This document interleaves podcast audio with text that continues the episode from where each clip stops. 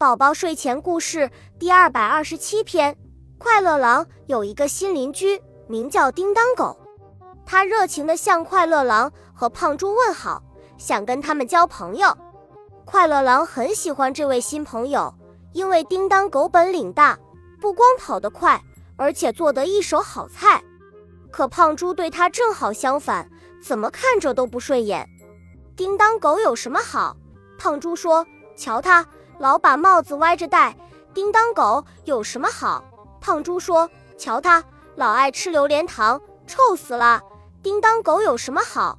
胖猪说：“瞧他，一笑起来脸皱巴巴的，像个小老头。”最主要的是，胖猪发现他的好朋友快乐狼，自从叮当狗来了以后，对他就没有以前那么关心了，而且每次胖猪一说叮当狗的坏话。快乐狼总是对胖猪说：“胖猪，叮当狗很友好，他是我们的新朋友。新朋友总会有些地方跟我们不同，不要这么说他好不好？他是你的新朋友，我可没把他当新朋友。”胖猪气呼呼地想。胖猪不理叮当狗，他只跟快乐狼玩，也只想快乐狼和他一个人玩。胖猪要跟我一起去钓鱼吗？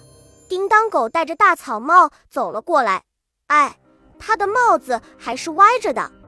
胖猪没有说话，他是很喜欢钓鱼，但不喜欢跟叮当狗一起钓鱼。胖猪宁愿在草地上无聊地晒着太阳，也不要跟讨厌的叮当狗掺和在一起。不知几点，胖猪迷迷糊糊睡着了。不知几点，胖猪迷迷瞪瞪睁开了眼，嗯，好香。胖猪闻到了鲜鱼汤的香味，想坐起来，一伸手摸到身上多了一条小毯子。胖猪见你睡着了，我怕你着凉，就把毯子盖在你身上了。快起来喝鱼汤吧！我听快乐狼说，你最喜欢喝蘑菇鲜鱼汤。叮当狗笑眯眯地说：“快来尝尝叮当狗的手艺，他做的鱼汤可好吃了。”快乐狼不知什么时候也来了，胖猪开始还有些别扭，但是当他喝了一口叮当狗煮的鱼汤，立马把别扭抛到九霄云外去了。真好喝！没想到还有比自己手艺好的人，这个新朋友看来还不错。